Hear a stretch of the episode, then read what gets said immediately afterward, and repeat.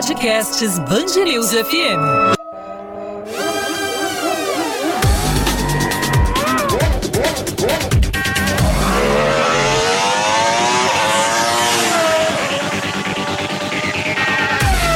Temporada 2020 da Fórmula 1. Podcast Grande Prêmio da Alemanha.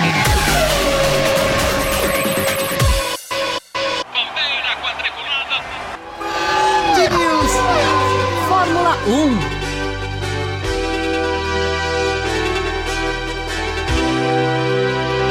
Última volta no Grande Prêmio de Eiffel. Vai percorrer os últimos metros Lewis Hamilton para encontrar a bandeira quadriculada. Mais uma bandeira que vai estampar com ele a igualdade de recorde de vitória de Michael Schumacher. 91 vitórias na carreira. É um marco fantástico. Nunca ninguém conseguiu alcançar Schumacher. Está aí Hamilton alcançando Schumacher. E daqui a pouco vai passar essa marca e se tornar o maior vencedor de toda a história da Fórmula 1. Lewis Hamilton, vem a fera, vem o campeão, que vai atrás também do sétimo título mundial em 2020. Num ano difícil, mas não para Hamilton, que vai administrando e gerenciando como quer este seu carro, domando a máquina, domando a Fórmula 1 Hamilton. Lá vem ele para receber a bandeira quadriculada. Passa Hamilton! Se iguala a Michael Schumacher. 91 vitórias na categoria máxima do automobilismo mundial. Lewis Hamilton marcando a história na categoria. Passa Verstappen em segundo. Passa Daniel Ricardo. E Verstappen faz a volta mais rápida da prova. 1,28 Mais uma vez deu Lewis Hamilton, mais uma vez o inglês venceu e desta vez não foi qualquer vitória, foi uma vitória absolutamente especial de Lewis Hamilton, hein, Odinei Edson? É uma vitória que não se esperava que fosse ser tão fácil. Um abraço para você, para todos os nossos ouvintes aqui do podcast. Hamilton tinha botas com a pole position, tentou na primeira curva assumir a ponta, mas não deu. E o Bottas acabou decepcionando, cometeu um erro, Hamilton passou e depois o carro dele acabou apagando o motor e ele teve que abandonar inclusive o Grande Prêmio de Eiffel. Grande Prêmio corrido no tradicionalíssimo circuito de Nürburgring, né, onde tantas vezes foram realizados o Grande Prêmio da Alemanha. E desta vez, pela pandemia, pelas novas opções de calendário, surgiu o Grande Prêmio da região que chama Eiffel e por isso realizado no circuito de Nürburgring. Com a vitória de Hamilton, com 91 vitórias, se iguala a Michael Schumacher em termos de recorde de número de vitórias na Fórmula 1. Max Verstappen, que fez a volta mais rápida na última volta, superou o que Hamilton vinha quebrando seus próprios recordes e sumiu, assumiu como novo é, marcador do recorde do circuito de Nürburgring com o tempo de 1,28 milésimos. E Daniel Ricardo, que foi ao pódio também na terceira posição e pela primeira vez com o time da Renault nesse retorno à categoria, subindo ao pódio Daniel Ricardo, que fez muita festa. Ainda pontuaram Sérgio Pérez em quarto, Carlos Sainz em quinto, Gasly em sexto, Leclerc na sétima posição, Huckenberg em oitavo, Grosjean em nono e o Giovinazzi na décima colocação. Alessandra, Hamilton conseguiu chegar lá, se igualou Schumacher, ganhou o capacete do Mick Schumacher no final, um capacete que foi usado pelo Michael Schumacher quando já estava também no time da Mercedes. Enfim, uma festa, uma Fórmula 1 mais pela história do que propriamente por a sua corrida, né, Alessandra? Com certeza, Odinei. Em termos de corrida, ela foi até morna, né? A gente pode dizer assim. Uh, mas não tem como a gente pensar uh, numa corrida morna quando a gente vê tanta história sendo escrita diante dos nossos olhos. É claro que, na verdade, a gente já estava esperando o, esse recorde ser alcançado pelo Hamilton nas últimas corridas. não deu certo, né?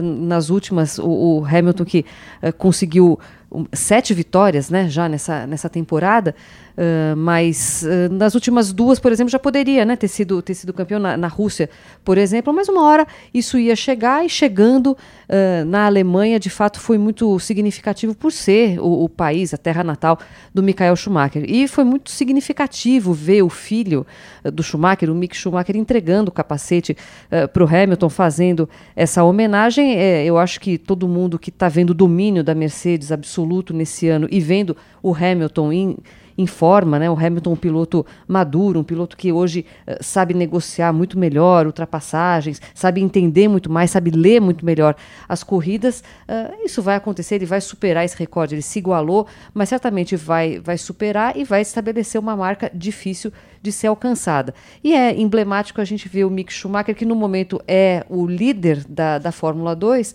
a gente já fica plantando para o futuro, né? Será que uh, Michael Schumacher passou o bastão para o Lewis Hamilton? Para quem será que o Lewis Hamilton vai passar no futuro? Será que vai ser para o próprio Mick Schumacher? Para a história seria bonito, mas de qualquer maneira tem um longo caminho a ser percorrido até lá.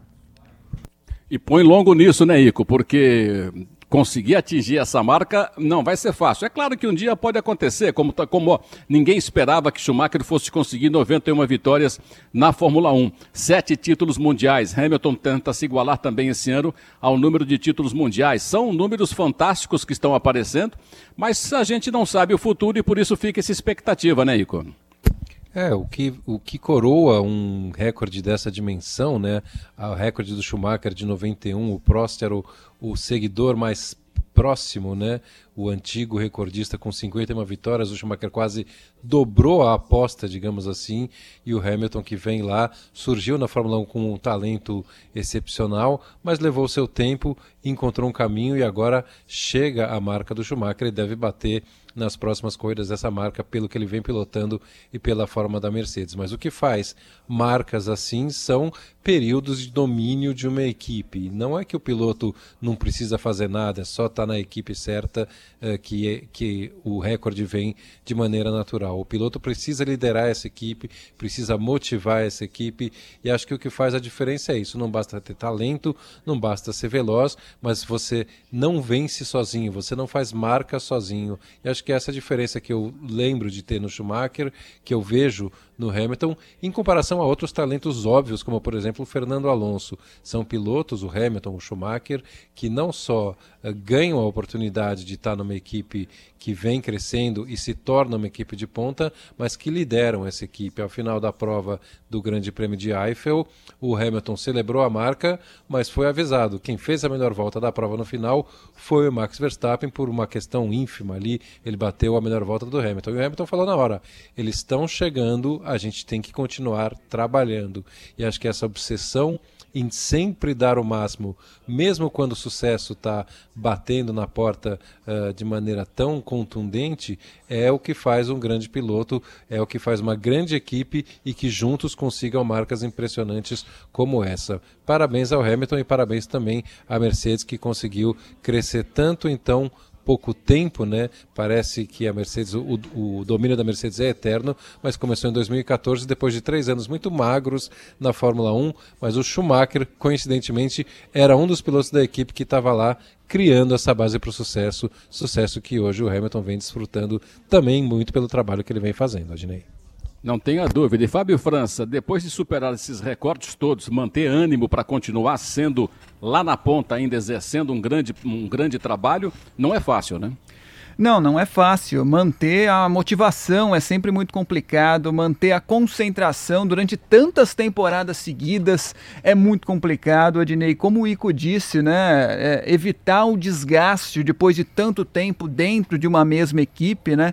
O desgaste que é, normalmente acontece entre, é, em, entre, entre pessoas que trabalham é, juntas durante tanto tempo, né? Piloto com mecânicos, chefe de equipe, engenheiros, é natural que haja um desgaste. Então, saber dosar isso, saber controlar isso é realmente uma virtude é, muito grande. E o Lewis Hamilton tem isso, ele consegue colocar a equipe em torno dele, claro, pela qualidade espantosa que tem, mas também, é, dentro da pista, eu digo, mas também por essa outra qualidade de saber gerenciar, saber dosar todo esse desgaste que certamente acontece e é natural que aconteça. Chega aí a 91 vitórias. E, e, a gente a gente fica pensando, né, Odinei? Talvez alguém eh, quebre esse recorde, né? O, o, o, Hamilton em breve vai quebrar, vai ultrapassar o Schumacher. Ele igualou agora 91 vitórias, vai chegar a 92 ainda nessa temporada e talvez um dia alguém consiga. Mas em menos de 15, 16 anos isso não vai acontecer. Ou seja, uma próxima geração vai ter de vir para começando do zero, quem sabe quebrar esse recorde do, do Lewis Hamilton não vai ser nada fácil, né, Odinei? Não vai ser nada fácil. E com cinco carros abandonaram a corrida. Dentre eles chamou muito a atenção esses, a, a, quebra dos motores, talvez pela temperatura, enfim, uma sucessão de, de erros ali da, da, da, da, dos motores. Agora, o Valtteri Bottas é que eu gostaria de chamar um pouco a atenção, Bico. Como é que se explica um Bottas ter tudo para vencer a corrida e mais uma vez não conseguir e sequer terminar a corrida.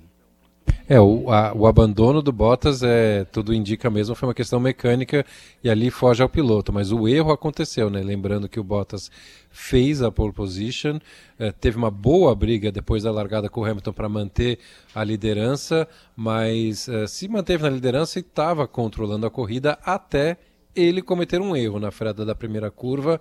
Ele acabou errando totalmente o ponto da freada.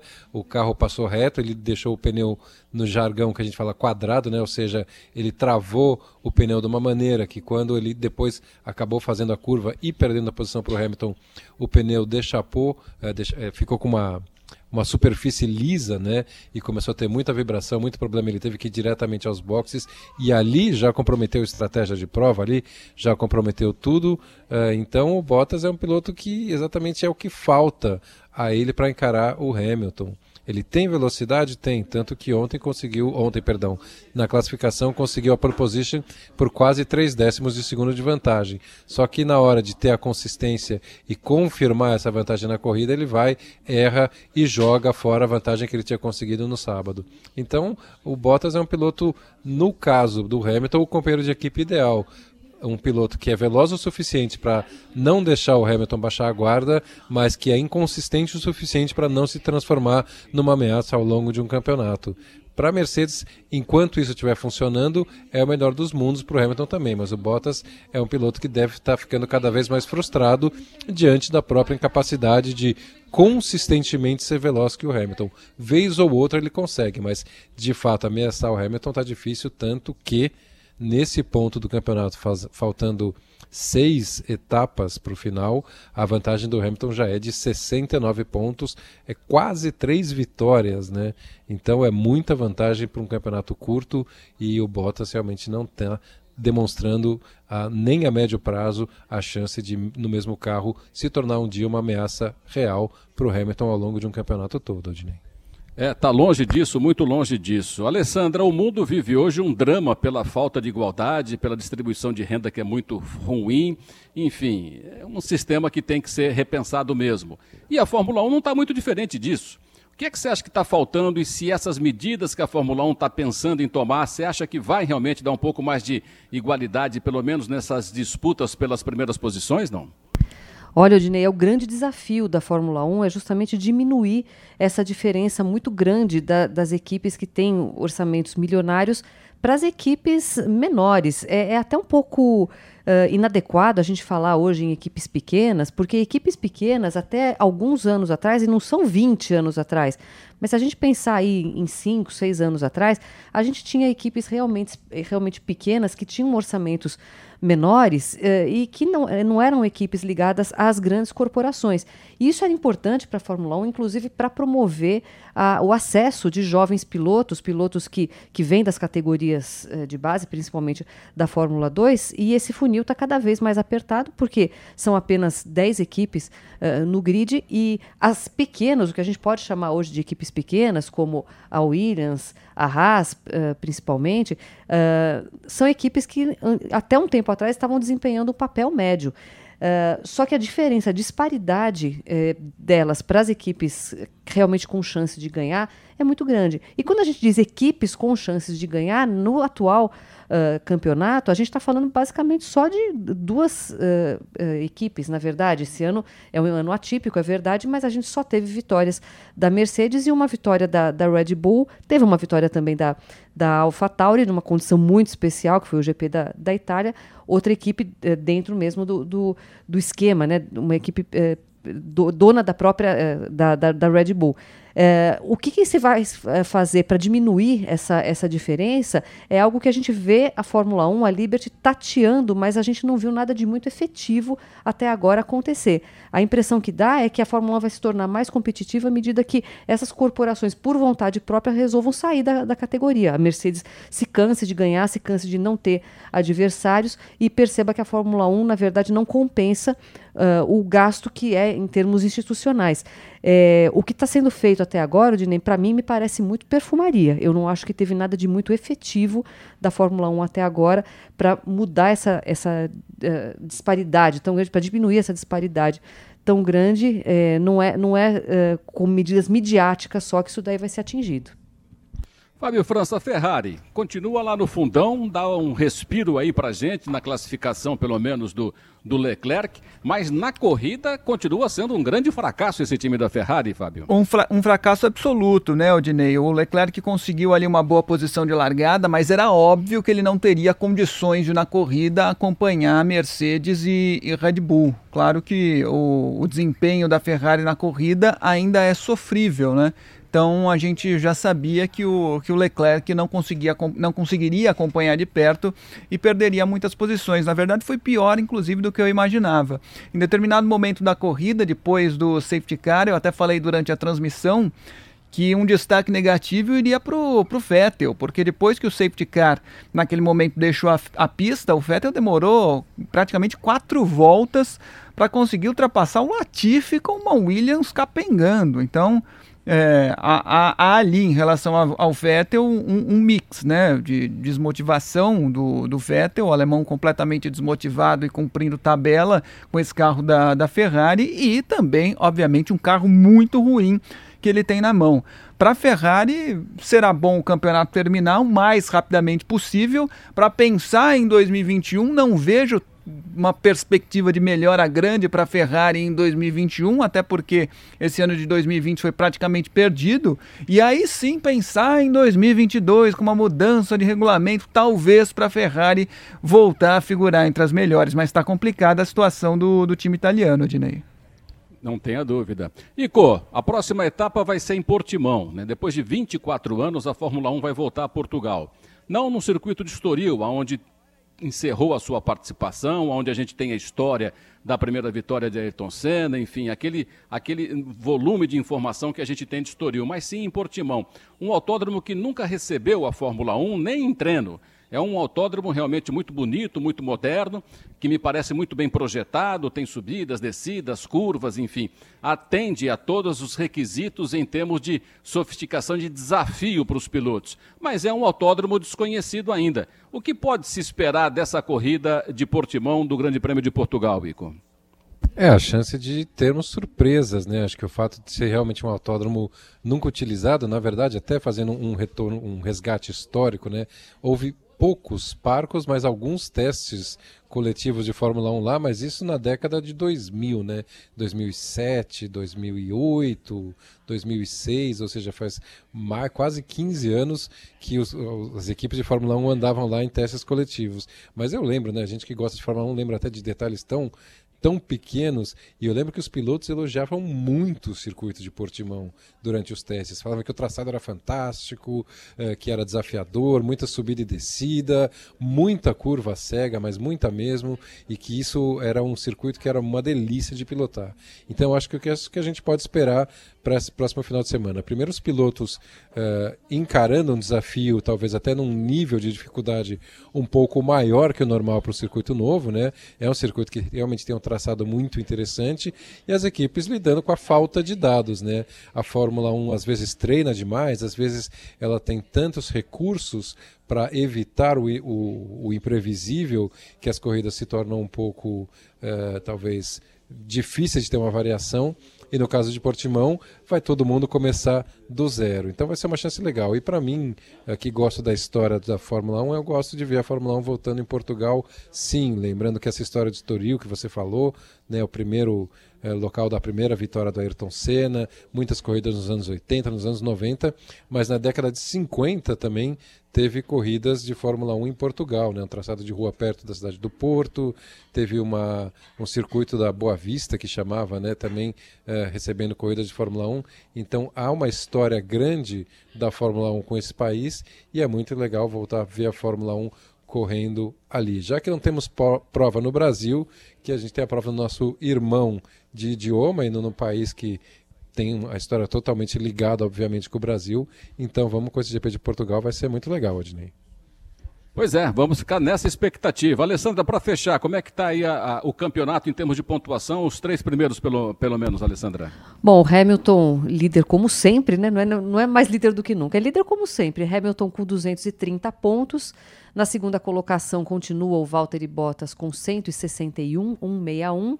A diferença, portanto, de 69 pontos por enquanto. E na terceira colocação, Max Verstappen com 147. Sete vitórias para o Lewis Hamilton, duas para o Bottas, uma para o Verstappen, uma para o Pierre Gasly. Essa classificação do Mundial de Pilotos, construtores Mercedes com 391, Red Bull com 211 e a Racing Point na terceira colocação com 120 pontos. Odinei. Muito bem. Acho que deu, né, Fábio? Foi tudo, né? Ou tem algum assunto novo aí? Não, é isso, né? O papo foi é bom. Isso. Foi bom a respeito desse grande prêmio de Eiffel. Falamos muito sobre o recorde igualado. Lewis Hamilton chegou a 91 vitórias. E projetamos também a sequência da temporada, Odinei. Foi, tá de bom tamanho, foi bom. Só para fechar a tampa, os outros que também terminaram a corrida, mas não pontuaram. Sebastian Vettel terminou em 11 primeiro. O Kimi Raikkonen Aliás, o Kimi Raikkonen superou o Barrichello e é isolado que mais participação, que mais largou na Fórmula 1, com 323 corridas realizadas até aqui, terminou na 12ª posição. O Magnussen, o 13º, o Latifi terminou em 14º e o Kvyat, o 15º colocado, os 15 carros que concluíram a corrida não terminaram, ou seja, pararam Land Norris, Albon, Ocon, Valtteri Bottas e Russell. E dia 25 tem o Grande Prêmio de Portugal. Um abraço a todos, Band News FM, acelerando na Fórmula 1.